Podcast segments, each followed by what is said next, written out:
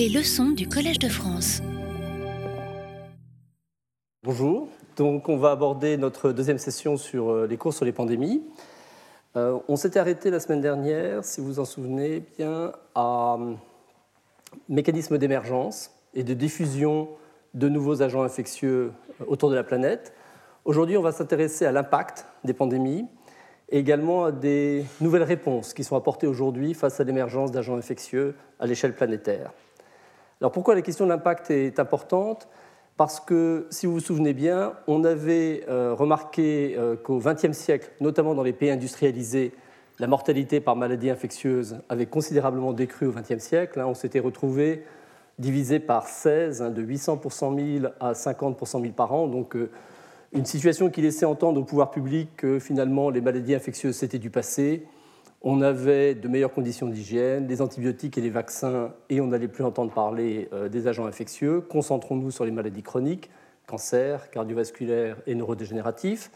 Et puis euh, sont intervenues successivement une épidémie d'Ebola en Afrique centrale et après l'émergence du sida, dont les premiers cas ont été détectés aux États-Unis, mais dont on sait que le virus était présent auparavant en Afrique centrale. Et tout ça a rappelé au pouvoir public que eh les maladies infectieuses étaient encore autour de nous et pour longtemps. Et si elles sont particulièrement importantes, c'est parce qu'elles ont en fait un effet très disruptif sur le fonctionnement de nos sociétés. Quand on est euh, en place euh, au gouvernement, ministre de la Santé, on aime bien savoir euh, ce qui nous attend sur une échelle de temps, alors peut-être courte pour un ministère, mais pour les pouvoirs publics en général et les, agences sanitaires comme les, personnels permanents. Si vous réfléchissez à euh, qu'est-ce qui nous attend dans les 30 années à venir, vous prenez la pyramide des âges, vous prenez les analyses de comportement, euh, notamment tabac, alcool, etc., et vous pouvez avoir une estimation pas trop fausse de ce que vous aurez en termes de morbidité cardiovasculaire, cancer et neurodégénératif notamment sur les 30 années à venir. Si maintenant euh, on voit qu'avec des virus, ils peuvent du jour au lendemain euh, se déclarer et venir euh, avoir un impact conséquent en termes de morbidité et mortalité, là on aime moins parce que tout change en espace très court et il faut réagir. Une crise sanitaire qui peut être à l'échelle nationale ou planétaire et qui demande une réactivité très importante. Donc ça a été toutes les crises sanitaires que j'ai évoquées. Hein. vous vous rappelez toute la liste. Il y a eu notamment le SRAS en 2003, il y a eu euh, la pandémie grippale en 2009, euh, Ebola en Afrique de l'Ouest avec une menace mondiale en 2013-2014. Et ça, effectivement, euh, ce sont des émergences qui posent des vraies questions pour les pouvoirs publics. Alors comment est-ce qu'on peut mesurer l'impact? Est-ce que c'est en termes de morbidité sévère, en termes de mortalité? Est-ce que ça va être le coût médiatique? Est-ce que ça va être le coût économique? Est-ce que ça va être la façon avec laquelle le fonctionnement de vos hôpitaux, par exemple, va être perturbé, les transports en commun, etc. C'est un peu ce qu'on va regarder ensemble. Alors pour un épidémiologiste, la façon la plus simple de commencer, c'est déjà de regarder en termes de euh, mortalité ou morbidité sévère. Les chiffres dont on dispose, euh, qui sont raisonnablement fiables, sont ceux de mortalité. Et vous avez ici un tableau, qui enfin une figure qui est extraite d'un papier euh, de Robin Weiss en 2004 dans Nature Medicine. Alors 2004, c'est un peu ancien, mais c'est intéressant parce que l'épidémie de SRAS venait d'avoir lieu. Vous avez une échelle de mortalité un peu comme une échelle de Richter, euh, qui est le nombre de morts causés en, 2003 par un certain nombre sur la gauche de virus, et puis à droite, autre cause. Donc là, vous avez tabac, paludisme, accident de la route, euh, etc. Les virus, euh, vous avez ici une échelle logarithmique, donc 10 euh, puissance 2, ça fait 100, 1000, et vous montez jusqu'à 1 million, 10 millions. Ben, vous voyez que vous avez euh, certains virus comme le VIH, le virus du sida, les virus des hépatites, qui sont responsables chaque année de, on est sur l'échelle du million de morts par an. Et les virus dont on a beaucoup parlé en 2003, c'était notamment le SRAS, et vous voyez que vous êtes ici, en fait, le chiffre exact de mémoire, c'est 774. Euh, il y avait eu épidémie d'Ebola en 2003, on est aussi dans la centaine euh, de décès. Donc vous voyez qu'il y a un décalage assez fort entre euh, des virus que j'appellerais un peu explosifs, hein, comme celui du SRAS, qui est beaucoup fait parler d'eux, et puis les virus des hépatites, dont on parlait beaucoup moins, avec pourtant en termes de mortalité des chiffres qui sont sur des échelles totalement différentes. Alors qu'est-ce qui distingue un petit peu ces, cette typologie de virus et, de mortalité.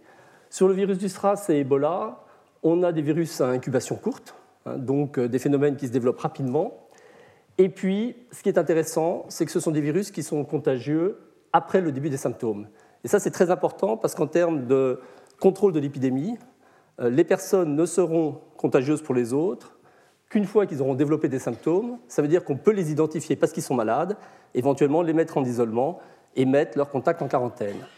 Si vous vous intéressez maintenant à des virus comme euh, sida ou hépatite C, l'incubation est beaucoup plus longue et les personnes infectées ne euh, sont contagieuses avant le début des symptômes et dès lors, les mesures de contrôle sont beaucoup plus difficiles à prendre car vous ne savez pas qui est, infecté, les gens n'ont pas de symptômes, ils sont déjà contagieux et l'épidémie se propage beaucoup plus que pour ces euh, virus que je vous ai montrés précédemment, qui sont certes très explosifs, mais euh, contagieux seulement après le début des symptômes et pour lesquels des mesures d'isolement sont possibles.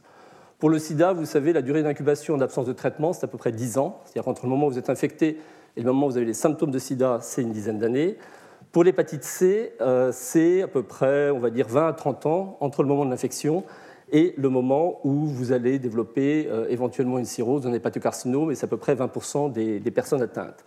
Donc, euh, quand les premiers cas de sida ont été découverts aux États-Unis, je vous rappelais, la semaine dernière, on était à Los Angeles en 1981, il y avait déjà des dizaines de milliers, peut-être centaines de milliers de personnes déjà infectées dans le monde, et beaucoup trop tard pour une réaction avec en plus des gens contagieux avant même d'être symptomatiques, donc euh, non identifiables, et dès lors des mesures de contrôle beaucoup plus difficiles à prendre. Donc vous voyez qu'il y a, euh, ce n'est pas forcément les virus qui vont tuer le plus qui vont faire parler d'eux. Hein. Bon, le sida a certainement euh, une prise de conscience très précoce, mais les virus des hépatites, hépatite C, ça a été beaucoup plus tardif, hépatite B, ça reste encore un énorme tueur, et on en parle très peu parce que c'est une maladie très silencieuse et puis qui touche en majorité les pays du Sud, et c'est un peu malheureux. Hein. c'est tant que les pays du Nord ne sont pas directement concernés, il y a quand même moins d'efforts qui sont euh, placés sur la lutte contre ces virus. Et puis, euh, de l'autre côté, euh, des virus comme SRAS ou Ebola qui ont une diffusion rapide, mais finalement, les mesures de contrôle sont possibles et donc enrayables. Alors, ce qui était intéressant avec l'irruption de l'impact de ces, de ces, virus, c'est qu'il a fallu mettre en place des, des mesures de contrôle pour bloquer ces épidémies. Et on a dû ressortir des méthodes qui euh, étaient restées dans les placards depuis extrêmement longtemps. Euh, au moment de l'épidémie de Stras en 2003, il a fallu envisager euh, des isolements de patients et des, quarantaines. Et ça, on ne l'avait pas fait depuis extrêmement longtemps. Et les législations des pays n'étaient même pas préparées pour le faire. C'est-à-dire qu'il y avait une liste de maladies pour lesquelles vous aviez le droit de mettre les personnes, par exemple, en quarantaine mais cette liste n'incluait pas euh, des maladies nouvelles comme le SRAS, et les pouvoirs publics se sont retrouvés gênés dans la mise en place de ces euh, quarantaines parce que finalement, ils n'avaient aucun moyen légaux pour forcer les personnes à rester chez eux en quarantaine quand ils avaient été contact d'un patient infecté. Les euh, quarantaines, comme vous le savez, c'est un concept ancien hein, qui date de la peste médiévale, on est au XIVe siècle, et qui consistait à garder les occupants des bateaux à distance des ports, quelquefois sur des îlots euh, et le temps que la maladie se développe finalement chez les individus qui avaient été en contact avec des patients. Euh, pour être sûr qu'au moment où on autorise euh, les passagers de ces bateaux à arriver à quai, eh bien, ils n'étaient pas infectés puisqu'ils avaient eu amplement le temps de développer la maladie s'ils avaient été infectés.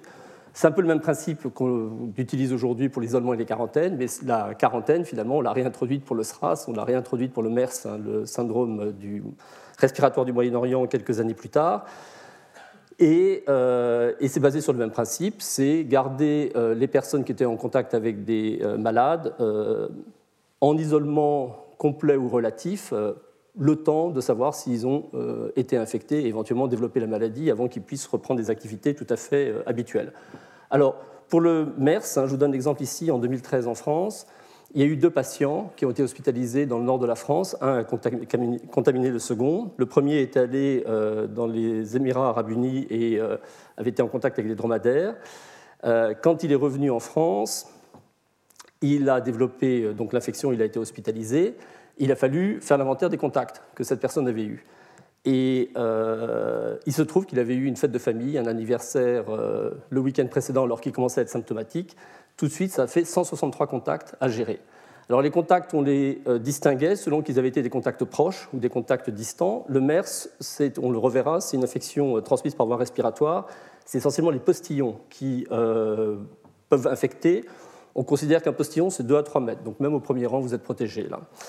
Les aérosols, qui sont des particules plus fines, hein, là on est à moins de 5 microns euh, de diamètre, ben, elles, elles peuvent diffuser sur des plus longues distances, elles peuvent rester en suspension dans l'air, et euh, les risques de contagion sont plus importants. Mais sur le MERS, on avait les sujets qui avaient été en contact étroit, en gros les petits-enfants qui étaient montés sur les genoux du grand-père pendant la fête de famille, et puis quelques autres. Et puis il y avait ceux qui étaient venus à cette fête de famille mais étaient restés un peu plus à distance. Ça faisait quand même 163 personnes au total à gérer.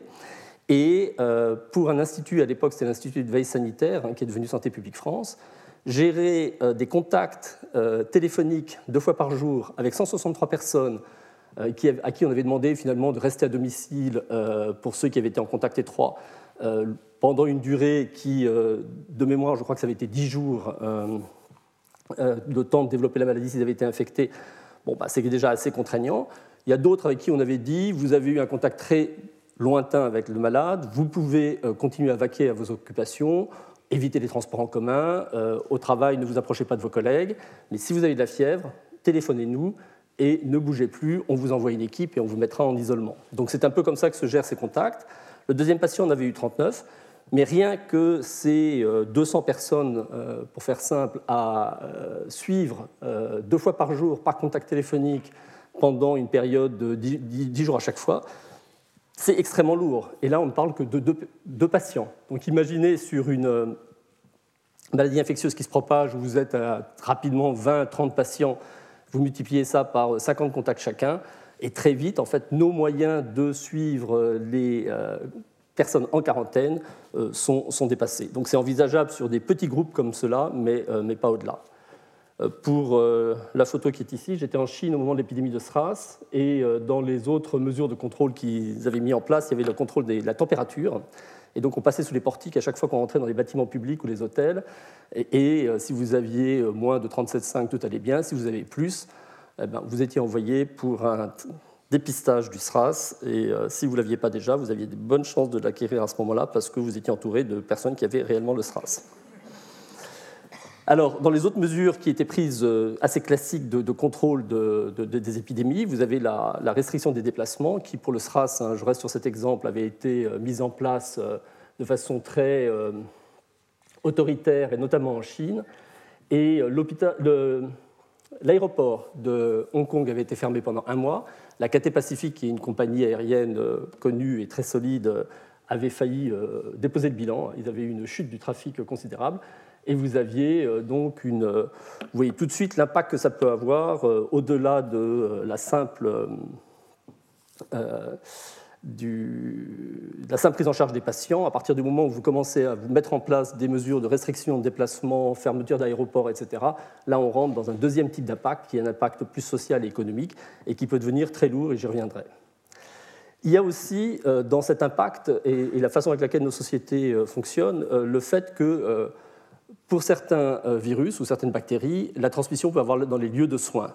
Et là, euh, les choses se compliquent très très vite. Alors pour euh, le SRAS, hein, vous avez une photo ici, ces patients, ils arrivent avec une détresse respiratoire. Il va donc falloir les intuber et les ventiler parce qu'ils sont en détresse respiratoire. Quand vous intubez un patient, lui, évidemment, il lutte un peu contre le processus d'intubation, quelque chose d'extrêmement désagréable, et il va à ce moment-là expectorer, et vous aurez euh, un risque euh, de, pour le personnel qui est en train de faire cette intubation, si vous la faites dans des situations d'urgence, d'être exposé, qui est extrêmement important. Euh, il est dans le début de l'épidémie de SRAS, si vous regardez les chiffres sur les premières, ou enfin, mettons, premiers mois à peu près d'une épidémie de SRAS qui se développe quelque part, à peu près un tiers des personnes euh, malades vont être les personnels soignants qui vont être en contact et surtout ceux qui s'exposeront à des gestes assez invasifs à proximité étroite des patients. Et, euh, et, là, on rentre dans un système qui devient très vite complexe pour l'hôpital à gérer parce que vous avez une transmission au personnel soignant, mais vous avez aussi une transmission éventuelle aux autres patients. Et euh, à Toronto, qui était donc une ville du Canada connecté beaucoup avec l'Asie, avec une population chinoise importante qui vit à Toronto. Je ne sais pas si vous vous souvenez de la semaine dernière, je vous avais montré euh, un euh, diagramme qui, euh, avec les avions en partance de Hong Kong quand il y avait eu le 21 février 2003 une contamination dans l'hôtel Métropole. Eh il y avait une patiente qui était présente, enfin plutôt une personne qui était présente dans cet hôtel qui est repartie vers le Canada. Elle a développé des symptômes fin février, elle est décédée début mars, elle a infecté son fils euh, au Canada, qui lui euh, s'est présenté à l'hôpital et est décédé quelques jours plus tard, et ça a été le début de l'épidémie à Toronto.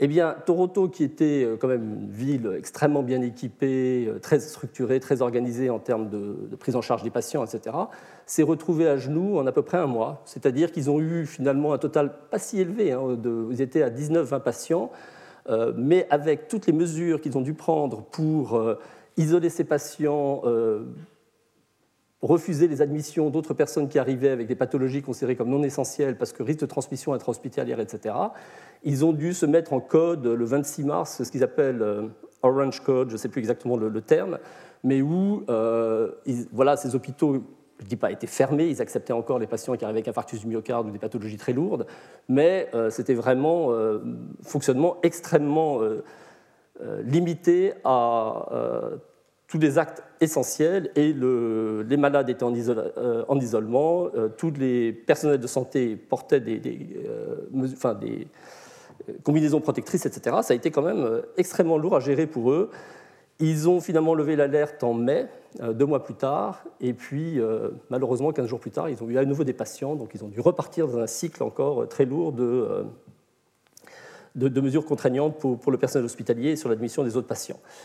Il y a eu en Chine, euh, les hôpitaux ont été fermés. Pendant, euh, à Pékin, plusieurs hôpitaux ont été fermés jusqu'à pendant un mois et demi. Hein. donc euh, les personnels qui étaient rentrés le matin pour travailler dans cet hôpital ont appris à 16 heures qu'ils ne rentreraient pas chez eux le soir. Et pendant un mois et demi, tout le personnel a été confiné dans ces hôpitaux parce que la crise était majeure. Et vous avez ici donc des policiers qui viennent amener de la nourriture au, personnel. Les, et, autres circonstances où on voit, on a vu comment les centres de soins pouvaient être très sévèrement touchés. C'est la, maladie Ebola, euh, cette fois-ci Afrique centrale ou Afrique de l'Ouest, où euh, là encore, euh, les patients doivent être mis en isolement et les soignants viennent avec des combinaisons qui, comme vous le voyez, sont très lourdes à porter, qui faisaient d'ailleurs que pour la prise en charge des patients, elle était rendue très difficile parce que vous pouviez consacrer à peu près que deux minutes par patient si vous en aviez 20 dans le service, alors que vous ne pouvez garder une combinaison comme celle-là, qu'à peu près trois quarts d'heure, euh, tellement euh, quand il fait chaud, etc., c'est étouffant. Donc même la prise en charge des patients en est très gênée. Et puis surtout, pour les euh, patients, notamment pendant la crise en Afrique de l'Ouest, euh, aller à l'hôpital alors qu'on savait qu'il y avait des personnes qui étaient atteintes d'Ebola présentes dans ces hôpitaux, euh, évidemment, personne ne voulait y aller. Euh, quand ils avaient de la fièvre, ils avaient très peur, s'ils se rendaient à l'hôpital, d'être diagnostiqués avec un Ebola et d'être gardés dans cet hôpital où on savait que seul un tiers des patients ressortaient vivants. et donc, beaucoup de personnes ne se sont pas rendues dans les centres de soins. Et on estime que la mortalité autre qu'Ebola était beaucoup plus importante que la mortalité liée à Ebola elle-même notamment des personnes qui avaient des paludismes, n'ont pas voulu aller se faire traiter de peur euh, d'être diagnostiqués parce qu'ils avaient de la fièvre avec un Ebola. Euh, et, finalement, ils sont morts d'un paludisme parce qu'ils n'ont pas été traités. Il y a eu aussi sur la prise en charge des femmes enceintes, euh, des, en termes de mortalité maternelle et, infantile précoce, des, chiffres beaucoup plus élevés que, que d'habitude, une fois de plus parce que les systèmes de soins étaient très désorganisés. Et se pose une question aussi qui est difficile pour les soignants, parce que, bon, euh, bon, je suis médecin, euh, on a tous fait le serment d'Hippocrate, on est euh, prêt à prendre un certain nombre de risques calculés, mais pour exercer notre profession de médecin par rapport à des patients qui sont potentiellement contagieux. Mais notre analyse devient très différente quand il s'agit de ramener à notre domicile un virus qui serait potentiellement contagieux pour notre conjoint, pour nos enfants. Et c'est vrai que quand on est dans le début de ces crises, en discutant avec le personnel soignant, c'est une des choses qu'ils vont vous dire, à laquelle je n'avais pas pensé moi-même, ils vont dire, moi j'ai choisi, ok, je suis prêt à prendre des risques, mais euh, je ne veux pas euh, exposer ma famille euh, à, ce même risque. Et, en y réfléchissant, on comprend très bien la, réalité concrète de ce que ça représente quand vous êtes vous-même amené à être au contact de patients qui sont aussi contagieux que cela. Alors, il y a ensuite, à l'évidence, le rôle des médias qui vont servir de, dans le meilleur des cas, d'information euh, pour l'ensemble de la population sur euh, les risques euh, en cours, et puis dans le pire des cas, du sensationnalisme, avec quelquefois des, des exagérations qui vont rendre le travail des agences de santé publique très difficile parce que voilà, dans la presse, hein, il y a des journalistes sérieux, on les connaît, on, est prêt à se confier à eux, échanger des informations avec eux, et on sait qu'ils vont donner une information utile pour euh, leur, lectorat. Puis on sait qu'il y a d'autres journalistes, euh, ben, on préfère les éviter parce que euh, si vous donnez une fourchette, ils vont retenir le chiffre élevé, le mettre en titre, ils vont vous dire après ah c'est pas moi, c'est le rédacteur en chef qui a insisté, moi je ne voulais pas mettre un truc pareil, etc., etc. Donc la communication avec les médias est, difficile. Il y a un énorme travail euh, à faire euh, d'éducation, je ne parle pas des médias traditionnels qui, qui, font très bien leur job, mais euh, de médias un peu plus parallèles. Et puis avec les réseaux sociaux aujourd'hui, vous imaginez que la façon de gérer l'information dans des crises sanitaires comme celle-là est devenue extrêmement difficile. Alors, pour parler de l'impact économique, et, là je reviens vers le SRAS en, en 2003, euh, finalement, l'impact s'est fait sentir pas tant sur le coût des soins hospitaliers euh, qui ont dû être donnés. Finalement, euh, là, on est dans la région Hong Kong et, Chine. Il y a dû y avoir à peu près 4000 patients en tout et, 400 décès. En revanche, les transports, l'impact que ça a eu sur les transports, le secteur touristique, hôtelier, les restaurants, etc., l'absentéisme, tout ça, c'est chiffré. Vous le voyez sur cette, le produit national brut en, en 2003, avec une chute et comme la crise a été de courte durée, ça s'est terminé euh, le juillet, on annonçait la fin du, SRAS hein, pour, euh, pour, le monde entier. Hein. les derniers cas étaient à Taïwan. Et à Hong Kong, ça a dû se terminer peut-être un ou deux mois plus tôt, je ne me souviens plus exactement. Mais crise de courte durée, il y a eu un effet rebond après. Ils ont pu rattraper l'activité euh, assez rapidement. Donc le solde, finalement, à la fin de l'année, était à peu près à l'équilibre. En revanche, quand vous regardez la crise de 2008, là, l'effet a été beaucoup plus durable. Il n'y a pas eu d'effet de rattrapage. Mais on estime pour la région à peu près à 40 milliards de dollars le coût du SRAS. Alors maintenant, je vais passer un peu de temps avec vous sur euh, qu'est-ce que l'on considère comme la plus grande menace. Je vais vous donner mon opinion, elle n'est peut-être pas partagée par l'ensemble de mes collègues, euh, mais euh, à titre personnel, ce qui me paraît le plus difficile à maîtriser aujourd'hui, ce serait un virus transmis par voie respiratoire, parce que quand c'est transmis par voie respiratoire, eh bien, les mesures d'évitement sont quand même beaucoup plus difficiles. Euh, ce qui marche finalement euh, à terme, ce sera un masque euh, soit pour la personne infectée, soit pour les personnes qui sont en contact. Il y a d'autres mesures possibles, et notamment pour la grippe qui est déjà citée ici. Bah, vous savez que vous pouvez éternuer d'une certaine façon, vous devez vous laver les mains régulièrement, etc. C'est bien, mais si une pandémie est lancée, ces mesures ne permettront pas de bloquer la pandémie. On sait qu'elle va, se répandre. Donc, mais transmission par voie respiratoire, très difficile hautement contagieux. Euh, ici, j'utilise euh, un indicateur qu'on appelle le nombre de reproductions de base. Alors, il s'appelle R0 en début d'épidémie. Le nombre de reproductions de base, c'est le nombre de cas secondaires par personne infectée. Euh, il, vous comprendrez que si chaque personne infectée en infecte plus d'une, si R0 est supérieur à 1, ben, l'épidémie se développe. Si en revanche votre R0 est inférieur à 1, donc si chaque personne infectée en infecte moins d'une, ben, l'épidémie s'arrêtera. Et la première chose que des modélisateurs vont essayer de calculer en début d'épidémie, c'est quel est ce fameux R0 euh, qui euh, est un, euh, finalement prend en compte à la fois le nombre de contacts, la contagiosité par contact, peut aller jusqu'à même une étude des, des réseaux sociaux de contacts, etc. Donc ça peut être assez sophistiqué, mais à la fin, ce qu'on a besoin de savoir, c'est ce nombre de reproductions, est-ce qu'il est supérieur ou inférieur à 1 et quand il est supérieur à 2, bah là, vous avez une épidémie, maladie qu'on considère ce qu'on transmet rapidement. Après, il faudra un indice de sévérité. Donc là, j'ai choisi le taux de létalité, c'est la proportion de décès parmi les infectés. Je l'ai mis supérieur à 1 pour 1000. Euh, on verra après dans l'exemple de la grippe qu'est-ce que ça peut représenter, mais j'entends que sur 1000 personnes infectées, eh bien, il y en a euh, plus d'une qui, décède. Le temps de génération, euh, c'est le temps qui sépare chaque vague de malades. C'est-à-dire entre le moment où vous-même vous êtes malade et contagieux, vous allez infecter quelqu'un, le temps jusqu'à ce que cette personne que vous avez infectée devienne elle-même malade et contagieuse. C'est ce qu'on appelle le temps de génération. Et euh, quand il est inférieur à trois jours, ça va extrêmement vite. Hein. Ça veut dire que vous, vous infectez des gens qui trois jours plus tard vont être contagieux, infectez des gens qui eux-mêmes trois jours plus tard seront contagieux. Si vous reprenez le R0 euh, supérieur à 2, et puis après que tous les trois jours vous avez une nouvelle génération de patients, et vous faites les 2 puissance 1, 2, 3, 1, vous calculez, vous arriverez assez vite à des chiffres qui sont astronomiques. Et c'est là où on se rend compte que ça devient extrêmement difficile de stopper votre, votre épidémie. Et puis, un caractère important, c'est le fait d'être contagieux avant le début des symptômes, parce que les mesures de contrôle ne sont plus possibles. Euh, si euh, les gens euh, sont déjà contagieux avant même qu'on puisse les identifier comme tels et les isoler, etc., eh bien, à ce moment-là, vous avez une épidémie que vous ne pouvez pas arrêter. Et toutes ces caractéristiques que j'ai mises, eh bien, on les retrouve avec les grippes, et c'est pour ça que les grippes pandémiques nous font si peur. C'est qu'on sait qu'une fois qu'elle est lancée, on ne va pas pouvoir l'arrêter. Alors, les grippes pandémiques, on l'a vu la semaine dernière, c'est quand vous avez vraiment un réassortiment de gènes, hein, et une nouvelle hémaglutinine ou une nouvelle neuraminidase qui, apparaît, et nos systèmes immunitaires ne sont pas en mesure de euh, bloquer ces, nouveaux virus. Et là, on sait que, euh, en gros, un tiers de la planète va être affecté. Alors, si vous prenez, euh, pour faire simple, on va dire qu'on est 6 milliards, on est un peu plus nombreux, mais 6 milliards, vous en prenez un tiers, ça fait 2 milliards.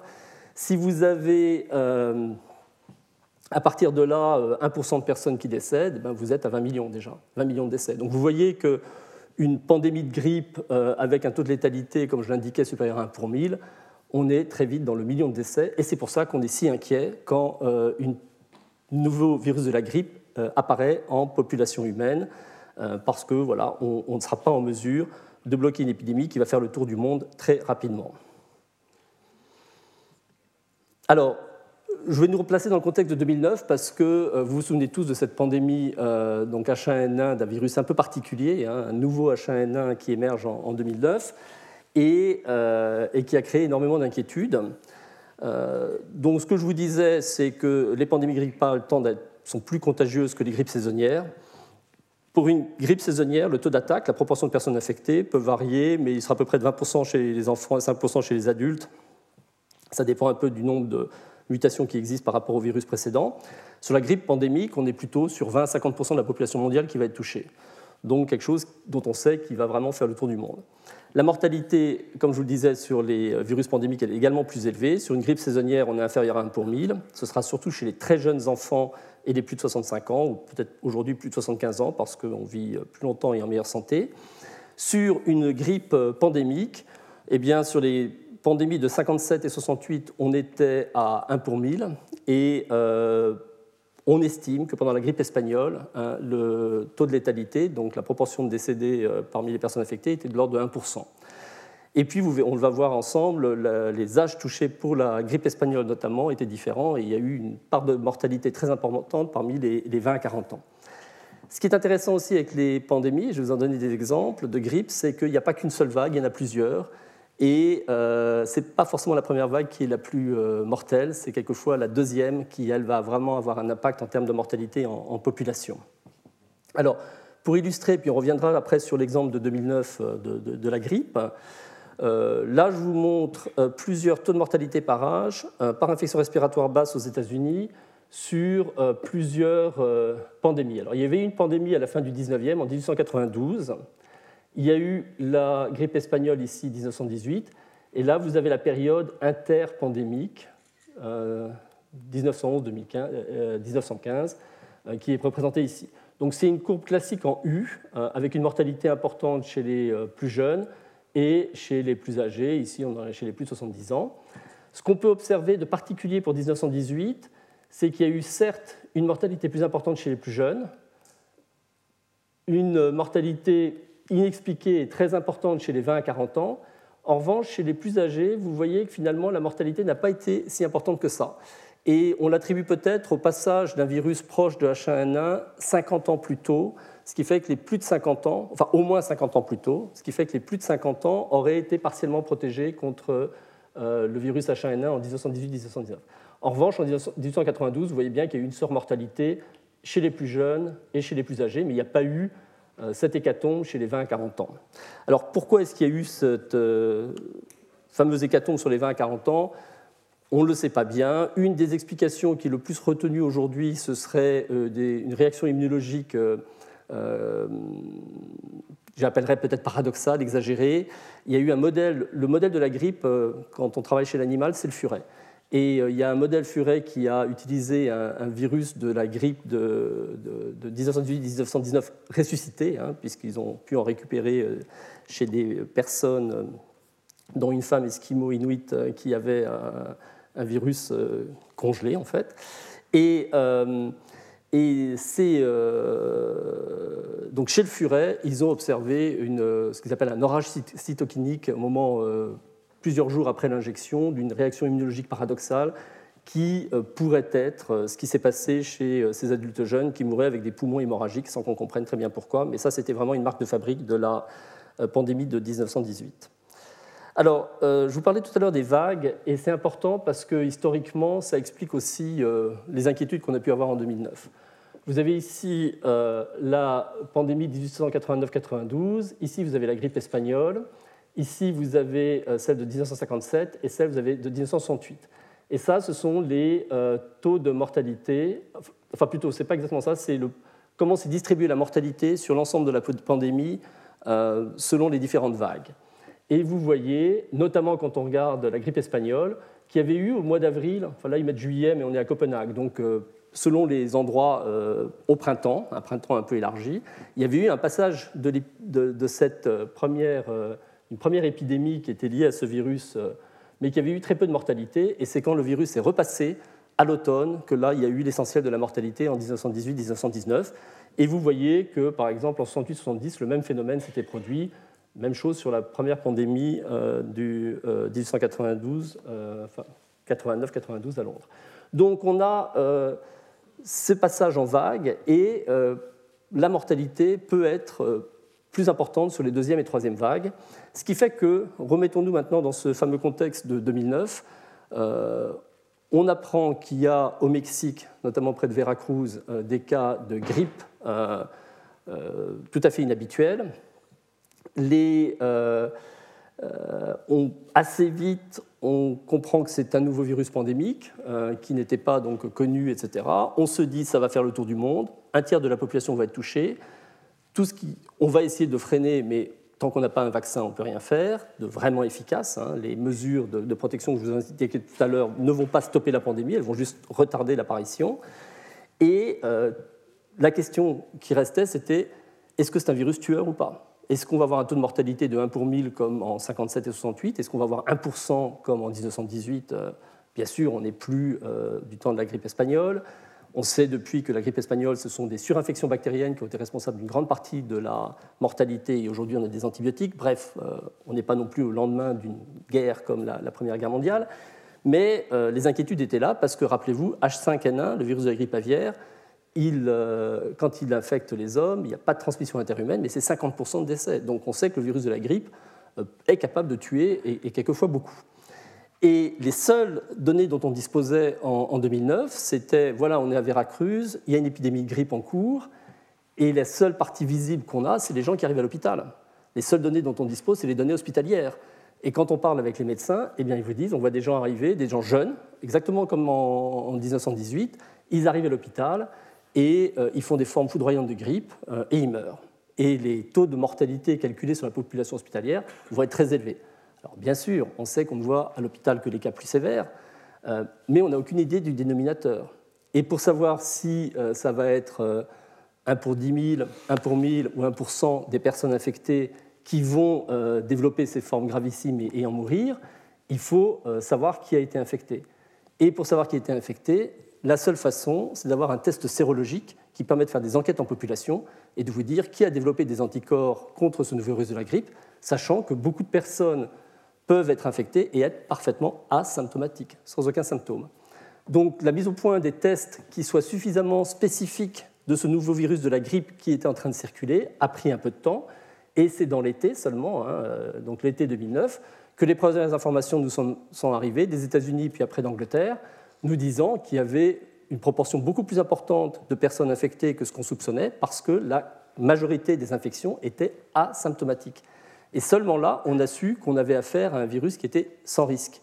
Mais les informations qu'on avait en mars-avril, c'était les, seules qui nous venaient, c'était de l'hôpital, et là, euh, la mortalité était évidemment inquiétante. Le problème, c'est que pour arrêter une pandémie, je vous l'ai dit, il vous faut un vaccin. Et la chance qu'on a avec la grippe, c'est qu'on sait faire des vaccins contre la grippe. Mais la production d'un vaccin en quantité suffisante pour couvrir la population mondiale quand il s'agit d'une pandémie, voire celle de votre pays si vous êtes vous concerné en tant que par, par, votre propre pays, eh bien, cette quantité de vaccins est considérable et ça va prendre du temps.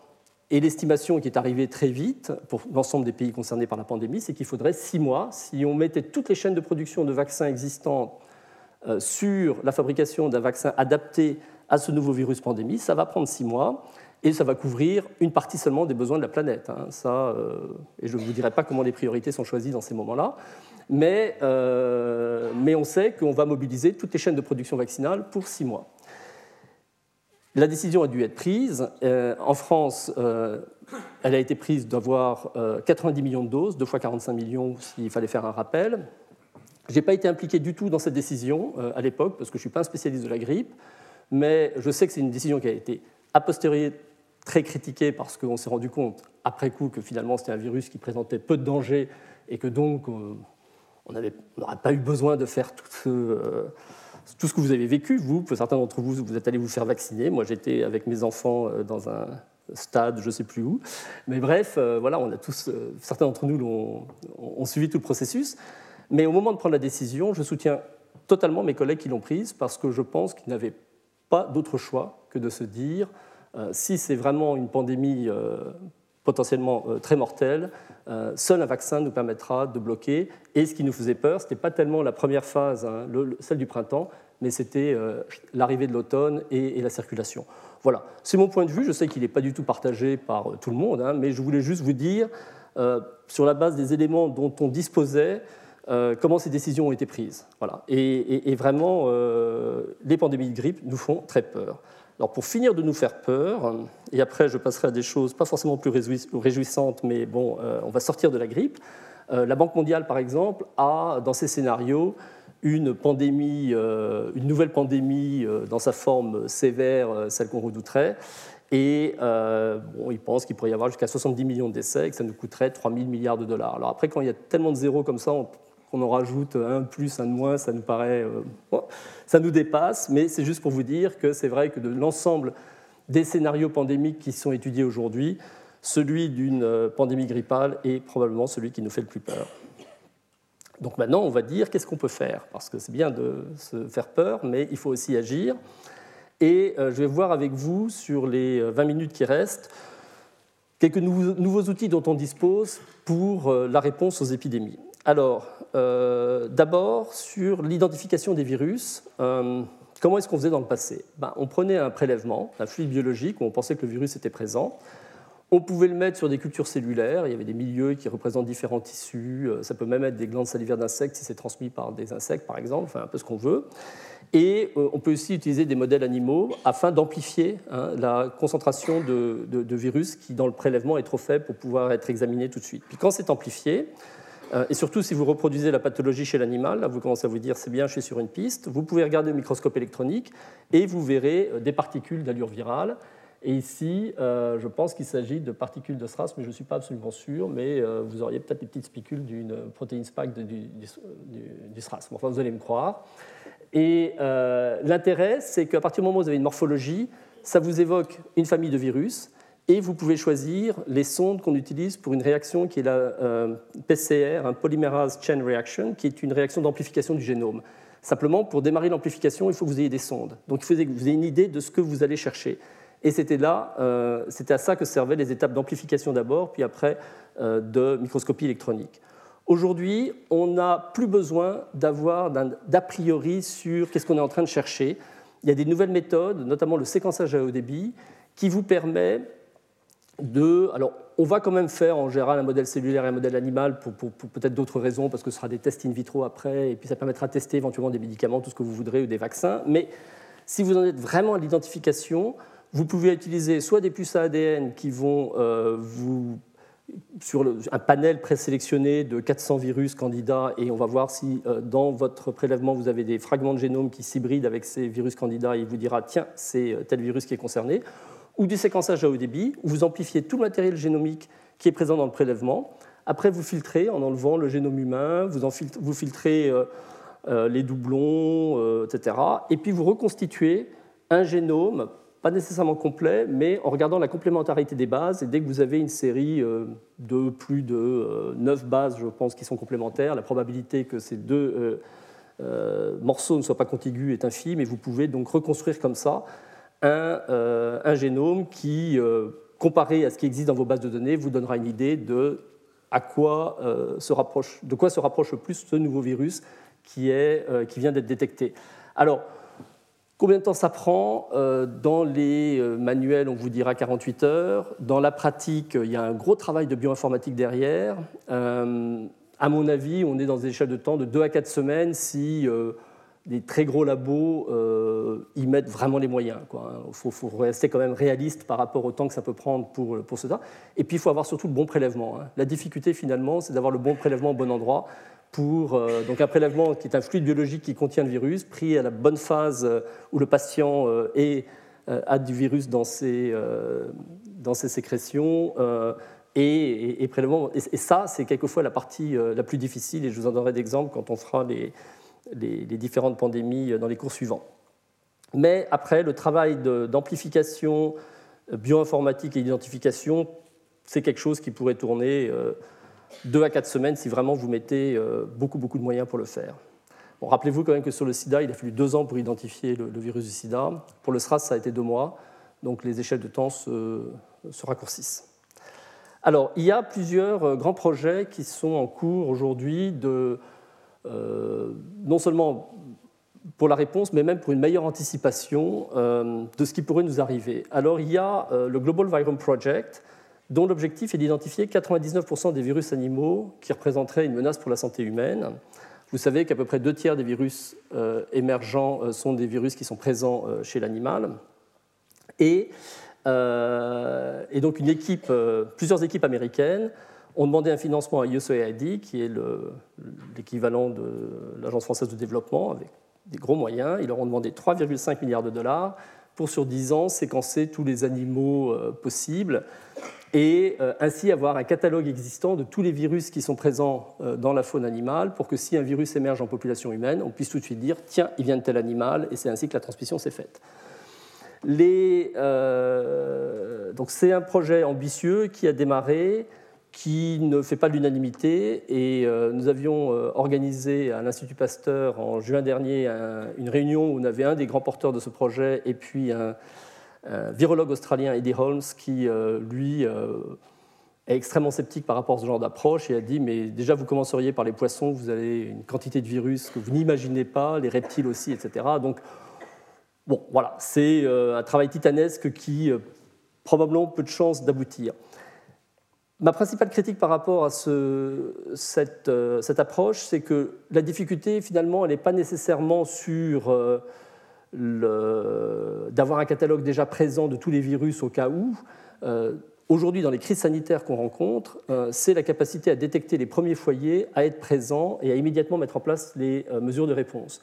Si je reprends l'exemple de la crise Ebola en 2013-2014 en Afrique de l'Ouest, il a fallu quatre mois entre le premier cas et le moment où un médecin s'est dit euh, on ne sait pas quelle est cette pathologie qu'on a en face de nous, euh, ce n'est pas des paludismes comme, ça avait été pensé auparavant, et ce serait bien d'envoyer un échantillon, et cet échantillon est parti euh, au CNR, au Centre national de référence à Lyon, sur les fièvres hémorragiques, et c'est là où a été identifié le virus Ebola. C'est ces quatre mois-là qui ont été en fait très coûteux. Ce n'est pas du tout le fait qu'on ne savait pas si on avait affaire à un nouveau virus ou non. Euh, le Ebola, on le connaissait très bien. Mais euh, quatre mois perdus euh, parce qu'il n'y avait pas un système de surveillance en place suffisamment réactif pour, face à ces nouveaux cas de fièvre hémorragique, faire un diagnostic et puis mettre en place les mesures de contrôle. Et quand je regarde un petit peu la carte de toutes les émergences récentes, donc j'ai repris une carte un peu modifiée et, et mise à jour avec nouvelles émergences, j'ai envie de dire, on ne sait pas du tout prédire où euh, ont lieu et quand vont avoir lieu euh, les prochaines émergences, ni avec quel virus. Euh, la fameuse la grippe, on l'attendait en Asie parce que historiquement, c'est là où beaucoup des pandémies de grippe ont démarré. Elle est arrivée, alors le Mexique, mais elle a été rebaptisée depuis, comme vous le savez, parce que les Mexicains n'étaient pas très contents d'avoir leur nom associé à une nouvelle pandémie. Le virus Zika qui existait en Afrique et en Asie du Sud-Est, on l'a retrouvé en Polynésie française et puis après en Amérique latine. Ebola, qui typiquement débute en, Afrique centrale, eh bien, il a, et on ne sait pas encore dans quelles circonstances, émergé en Afrique de l'Ouest. Il y a eu le SRAS, dont on reparlera en Chine. Et puis il y a eu le syndrome respiratoire du Moyen-Orient, où là, c'était dans la péninsule arabique avec un nouveau coronavirus, lui aussi inconnu. Et si je reprends toutes les dernières émergences, à chaque fois, c'était euh, jamais où on pensait que ça émergerait, pas forcément avec un virus connu. Et, euh, donc, la vraie euh, difficulté, elle est plus sur un système de surveillance qui est capable de détecter des cas groupés anormaux. et à ce moment-là, on mobilise des équipes pour aller sur place et essayer de comprendre ce qui se passe que de disposer d'un très grand catalogue auquel comparer un nouveau virus, parce que finalement, bah, un virus qui vient de ce pari assortiment de se faire pour une nouvelle pandémie grippale, il ne sera pas dans le catalogue de toute façon. Hein. Donc, euh, ensuite, ce qui me paraît vraiment important, c'est que même si vous avez le virus dans le catalogue, euh, comment anticiper euh, toutes les étapes suivantes qui vont être nécessaires pour son émergence? Là, je vais prendre l'exemple du virus du SRAS. Alors aujourd'hui, depuis qu'on a travaillé sur le SRAS, on sait que le réservoir, c'est une chauve-souris euh, qui a un nez en fer à cheval, un horseshoe bat. Euh, cette chauve-souris aurait éventuellement euh, contaminé les civettes qui vont être l'autre intermédiaire vers l'homme. On ne sait pas hein, si ça s'est fait une contamination directe ou s'il y a eu d'autres animaux entre-temps. Mais la personne qui a, la personne, pardon, l'animal qui a infecté les hommes, c'était les civettes, hein, les fameuses civettes palmistes masquées. Et, et après, le virus est passé chez l'homme. Qu'est-ce qui, euh, qui, a fait l'émergence du SRAS euh, C'est que finalement, ces civettes palmistes masquées, euh, elles ont, et je crois vous l'avoir dit déjà la semaine dernière, dans le pharynx, des cellules épithéliales qui ont des récepteurs qu'on appelle ACE2 sur lesquels le virus du SRAS se fixe, qui sont très très similaires à ceux des hommes. Si bien qu'un virus qui est adapté à la civette, en deux mutations, va être adapté au récepteur de l'homme. Et c'est pour ça que la civette, finalement, a été le chaînon manquant vers l'homme, parce qu'elle avait ce récepteur qui faisait que si elle était infectée par un coronavirus euh, du SRAS, en deux mutations, le virus pourrait être adapté à l'homme, et donc euh, l'épidémie humaine pouvait, démarrer. Mais personne n'aurait pu anticiper euh, toute la chaîne d'événements qui se sont produites entre le virus réservoir qu'on sait dans la chauve-souris, hein, les chauves-souris ont beaucoup de coronavirus, dont le coronavirus du SRAS, et puis l'arrivée chez l'homme. Euh, et qu'est-ce qui s'est passé entre-temps? Eh bien, il y a eu le goût des Chinois pour, pour les civettes, qui sont consommées dans des restaurants de nourriture exotique à Canton, parce qu'il y avait un marché des Chinois de plus en plus capables de payer, parce que le niveau de vie augmentait beaucoup en Chine, et notamment dans une certaine classe sociale qui avait vraiment les moyens de, s'offrir des civettes, eh bien, on a, la demande a augmenté. On a fait des élevages de civettes en Chine. Et puis, euh, bon, les captures de civettes, sauvages mises dans ces élevages, arrivées dans les marchés de Hong Kong, achetées par des restaurateurs. Quelque part, la chauve-souris intervient, on ne sait pas très bien où, mais personne n'aurait pu anticiper toute cette chaîne d'événements qui euh, a amené finalement euh, les premiers cas de, SRAS après qu'il y ait eu des contaminations de la civette à l'homme. le projet catalogue proposé que je présentais avant, Global Variant Project, euh, ça nous permettrait de savoir, ce qu'on sait maintenant rétrospectivement, c'est qu'il y a des coronavirus de SRAS chez les chauves-souris. Après, euh, avoir cette information n'aurait en rien aidé euh, même le contrôle de l'épidémie, puisque les chauves-souris n'étaient pas du tout impliquées dans le déclenchement de cette épidémie. Donc voilà, c'est pour ça que. Je pense que ce qui est vraiment important aujourd'hui, c'est être capable d'être extrêmement réactif et quand vous avez une nouvelle émergence, de pouvoir détecter les cas groupés, prendre les bons prélèvements, mettre en œuvre les bonnes méthodes de détection de nouveaux virus si c'est un nouveau virus, le plus souvent, ce sera des virus connus et on n'aura même pas besoin d'aller sur des méthodes trop sophistiquées. Euh, mais c'est cette réactivité qui, est réellement importante. Alors, l'histoire du SRAS, on l'a revécu avec le syndrome respiratoire du Moyen-Orient. Encore un coronavirus, hein, comme le SRAS, mais cette fois-ci, ce n'était pas la civette, c'était les dromadaires. Et, euh, euh, au Moyen-Orient, donc on a eu euh, en 2013, les premiers cas en Arabie saoudite. On s'est rendu compte rétrospectivement qu'une épidémie en Jordanie en 2012 était très vraisemblablement liée au, MERS. Et vous avez eu peut-être la chauve-souris, elle est peut-être finalement pas si évidente que sur ce euh, graphique qui était fait en 2014, mais un coronavirus qui est passé très vraisemblablement par le dromadaire et qui est arrivé chez l'homme.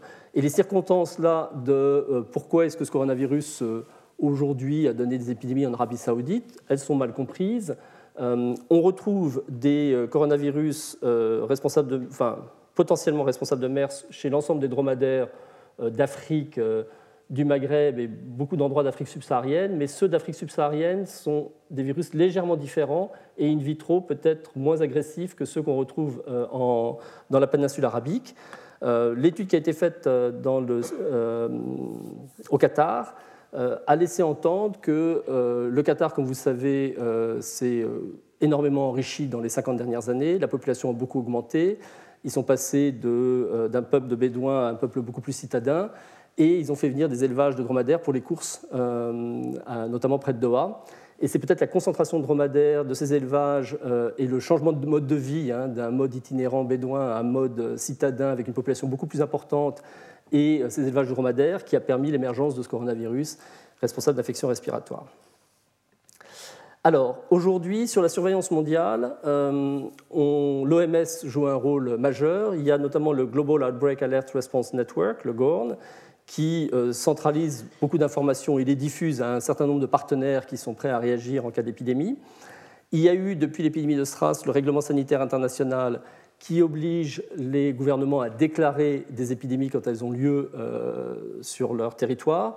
Après, les gouvernements sont plus ou moins euh, désireux de le faire parce qu'il y a des conséquences évidemment de déclarer une épidémie, mais ils sont en théorie obligés de, le faire. Il y a aussi tout un accompagnement qui est fait sur la restructuration des, systèmes de surveillance. Et puis, il y a une surveillance Internet sur mots-clés qui euh, permet de repérer quand, sur des réseaux sociaux, sur Internet, dans une région du monde, on échange des messages à propos de euh, je tousse, j'ai de la fièvre, j'ai du mal à respirer, etc. à ce moment-là, on peut pointer et demander aux responsables OMS local, à des ONG qui travaillent là-bas ou au gouvernement directement, est-ce que vous pourriez nous dire qu'est-ce qui se passe dans telle province Parce qu'on se rend compte que ça s'agite sur les réseaux sociaux. Le moteur de recherche qui marche le mieux, c'est GFIN, enfin c'est le premier en tout cas, et depuis il y en a eu beaucoup. Et 50% euh, des alertes aujourd'hui vérifiées nous viennent de ces moteurs de recherche, hein. donc c'est quand même extrêmement efficace dans la façon de détecter euh, les phénomènes épidémiques mondialement. Après, il faut aller sur place. Euh, là, je vous ai mis euh, des, photos d'interventions euh, avec les laboratoires de l'Institut Pasteur en Guinée, mise en place d'un centre de traitement avec la Croix-Rouge. La prise en charge des patients a été faite donc, par la Croix-Rouge. Elle a été aussi et surtout faite par des ONG, notamment Médecins sans frontières hein, dans l'épidémie d'Ebola, qui a fait un travail remarquable. Également une ONG à Lima, qui est moins connue, mais qui s'est fait connaître à ce moment-là pour ses capacités de, logistique.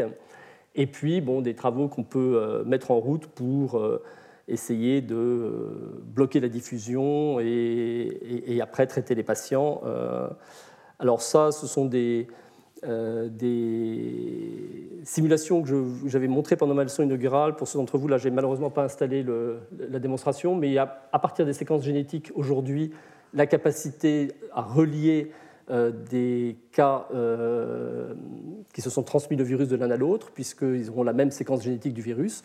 Donc tout au long du suivi de l'épidémie, euh, vous avez la possibilité de faire euh, les séquences. Ici, vous avez trois courbes épidémiques pour la Guinée, euh, qui est la plus basse, Sierra Leone et Liberia, et les séquences qui ont été obtenues. Et deux séquences qui sont identiques traduisent qu'il y a eu très vraisemblablement une transmission. Et à partir de là, vous pouvez reconstruire les flèches de déplacement des patients qui ont affecté. ça. Donc il y a des moyens aujourd'hui avec des séquenceurs portables euh, pour faire des séquençages en périphérie. Euh, en revanche, la transmission des données en temps réel, elle n'est pas encore du tout opérationnelle. Et cette simulation euh, que vous retrouverez, malheureusement, là, ça ne va pas beaucoup vous aider, mais si vous tapez les bons mots-clés, c'est Trevor Bedford, hein, B-E-D-F-O-R-D qu'il faut taper, avec Ebola et suivi épidémique, eh vous verrez euh, en temps réel cette euh, simulation. Elle a été faite rétrospectivement. Hein. Ils ont demandé à toutes les personnes qui avaient séquencé des virus Ebola pendant les deux ans de l'épidémie d'envoyer les séquences. Ils les ont centralisées et a posteriori, ils ont pu reconstruire cette chaîne de transmission. L'idéal, ce serait de pouvoir faire ça en temps réel avec des séquenceurs portables et puis des matériels de transmission de données. Enfin, on est dans des zones très reculées le plus souvent où l'Internet passe pas bien et, donc voilà, il y a encore 5 à 10 ans, je pense, de progrès technologique avant qu'on puisse faire ce travail dans les zones les plus reculés où les épidémies ont, lieu. Euh, et, pour vous dire que sur un autre site que je vous présente ici, pour un certain nombre de virus, vous avez la possibilité de regarder toutes les séquences existantes. Euh, elles sont toutes euh, codées. Si vous cliquez sur la séquence, vous aurez le papier où elle a été publiée, etc. Et ça, c'est une nouvelle ère de partage de données sur laquelle les financeurs insistent de plus en plus aujourd'hui. Ils disent, notamment quand vous avez à gérer des phénomènes épidémiques comme cela, avec toute la gravité potentielle de ces épidémies, Il est essentiel de partager vos données. Et, donc, on est de plus en plus encouragé maintenant à mettre ensemble, regrouper toutes les, les séquences dont on dispose pour, pour aider à la fois le contrôle de l'épidémie et puis les travaux de recherche qui peuvent suivre. Autre euh, nouvelle disposition euh, importante sur le contrôle des épidémies, c'est euh, l'idée de préparer des vaccins qui soient disponibles au moment où l'épidémie va démarrer.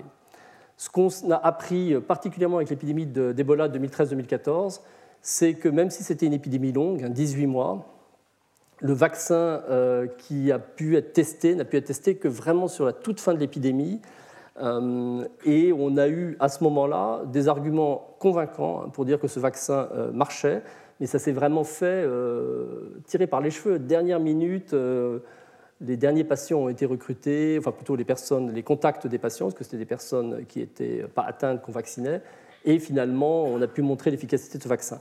Et on partait pourtant d'un vaccin qui avait déjà été développé par les Canadiens et qui était sur les étagères. Donc le travail qu'il a fallu faire pendant la période épidémique des 18 mois, c'était euh, les tests de phase 1 pour voir si le vaccin est bien toléré, la phase 2 pour voir s'il y a une certaine immunogénicité chez les personnes à qui on donne le vaccin, et puis après la phase 3 qui est euh, testée dans le feu de l'épidémie pour voir s'il protège les personnes qui ont été en contact avec des patients.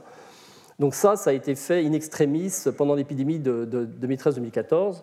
Pour le Zika, euh, il y a eu une trentaine de pistes vaccinales qui ont été lancées, une dizaine qui ont été poursuivies assez loin, mais euh, il n'y a plus d'épidémie aujourd'hui et les vaccins qui arrivent maintenant en phase 2 chez l'homme, donc on a passé la tolérance et, l'immunogénicité, on va probablement jamais pouvoir les tester pour voir s'ils sont réellement efficaces. Donc tout ça a amené les pouvoirs publics à penser qu'on n'était plus en...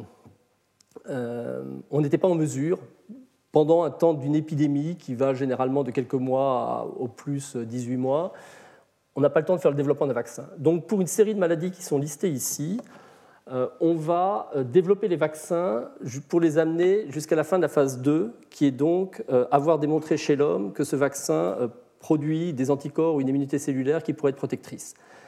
Donc on fait toute la phase préliminaire d'expérimentation, notamment chez l'animal, les phases de tolérance, les phases d'immunogénicité, et le vaccin a atteint le moment où, si une épidémie démarrait, on pourrait tout de suite euh, le tester. Alors quand je dis tout de suite, il y a des aspects réglementaires qui sont quand même euh, très lourds à suivre, même en phase épidémique. Hein. on va passer sur des comités d'éthique et, il y aura toujours 3 à 6 mois euh, au mieux hein, pour arriver à démarrer l'essai, mais même ces protocoles, on veut qu'ils soient préécrits pour qu'on ait le moins de temps euh, possible avant le déploiement de ces vaccins, si une épidémie survenait, pour permettre euh, de le tester pendant la phase où on peut voir s'il est vraiment efficace ou pas. Et pour développer ces vaccins, c'est des partenariats publics-privés parce que pour l'industrie pharmaceutique des vaccins, certains de ces vaccins ne sont pas des marchés. Hein. Si on prend même Ebola, on sait que le vaccin Ebola, il servira en Afrique centrale, euh, il y a peu de raisons qui servent ailleurs. Peut-être pour les personnels de santé euh, qui pourraient être exposés à des patients, on ne va pas vacciner toute la population. Donc euh, on est sur des marchés très limités qui font que pour l'industrie pharmaceutique, ils n'ont pas de raison de se lancer au développement des vaccins. En revanche, si on met un partenariat public-privé et qu'un grand philanthrope, Gates ou d'autres groupes comme Gavi par exemple, disent ça c'est une priorité planétaire, donc on vous finance le développement du vaccin euh, parce que vous, vous avez un savoir-faire que personne d'autre n'a, notamment quand il faut passer à la phase de production de l'eau euh, qui sont qualifiées, etc. Euh, eh bien ça, c'est seul l'industrie peut le faire. À ce moment-là, ce partenariat va permettre d'amener, pour un nombre cité ici de maladies, un certain nombre de vaccins prêts à l'utilisation si une épidémie devait démarrer. Dans les exercices de, préparation, euh, tout ce qu'on peut faire en amont d'une épidémie pour se préparer. Il y a aussi euh, ces exercices de simulation. Euh, le premier à grande échelle qui a été fait, c'était l'opération Dark Winter aux États-Unis en juin 2001, où ils ont mis ensemble pendant 48 heures des anciens membres du gouvernement, des journalistes, et puis ils ont simulé une épidémie de variole et il leur faisait parvenir des chiffres sur, euh, voilà, il y a un stock de variole qui a été utilisé par des gens malveillants, et puis, euh, pof, pof, voilà, à quelle vitesse ça se répand, qu'est-ce que vous faites?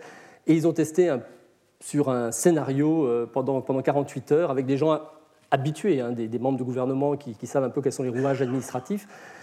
Et cet exercice qui a été répété ailleurs, il finit toujours de la même façon. C'est une crise majeure sociétale avec l'armée qui est obligée de d'aller dans la rue avec les tanks pour bloquer euh, les manifestants qui veulent attaquer les pharmacies ou les seuls endroits où les maigres ressources de médicaments ou de vaccins pourraient exister, etc. Donc voilà, je le dis de façon humoristique, mais euh, une crise pandémique sévère euh, avec, pourrait tout à fait nous amener à une situation où, pour les pouvoirs publics, la gestion va être extrêmement difficile et on s'en est rendu compte un peu pendant la crise de 2009 parce que l'échelle d'escalade était basée sur euh, la propagation du virus, pas sa virulence, pas sa capacité à tuer, mais juste sa propagation, qui a été très rapide. Et assez vite, quand vous regardez les plans de préparation, ben, le ministère de la Santé, il est encore au contrôle jusqu'à, euh, on va dire, la phase 4 sur 6, puis à 5, vous passez au ministère de l'Intérieur, et puis à 6, c'est le ministère de la Défense. Et les personnes qui, du coup, deviennent, ou le Premier ministre, hein, les personnes qui deviennent... Euh, euh, en charge de la résolution de la crise sanitaire, c'est plus du tout les gens qui ont le savoir médical, mais ça devient des gens qui vont canaliser et maintenir l'ordre public. Hein. Donc c'est des choses qui, doivent quand même nous faire réfléchir. Juste pour terminer, je vous présente un extrait qui avait été cité par une journaliste de Libération en 2005 d'un externe de réanimation à Lyon qui s'appelle Pierre de la Monica, mais qui donc à l'époque était externe. Il est devenu professeur depuis. Hein. Il est à, Nice euh, et, il raconte son week-end pendant euh, l'épidémie de 69-70 où il vous dit on n'avait pas le temps de sortir les morts, on les entassait dans une salle au fond du service de réanimation, on les évacuait quand on pouvait dans la journée. Enfin bref, je vous laisse finir. Euh, ça, c'était dans le journal, mais en page 8. Vous voyez comment les, les, temps ont changé aujourd'hui et comment le, euh, le, vécu de ces événements est très différent. Mais on était sur une épidémie euh, qui, en France, s'est accompagnée d'une surmortalité de peu près 30 000 personnes, euh, avec notamment dans des, classes d'âge plus jeunes, hein, comme il mettait 20, 30, 40 ans. donc, mais voilà, à l'époque, c'était dans le journal, après quelques pages. Aujourd'hui, vous voyez bien comment les choses seraient relatées de façon extrêmement différente. Je vous remercie pour votre attention. Retrouvez tous les contenus du Collège de France sur www.colège-2-france.fr.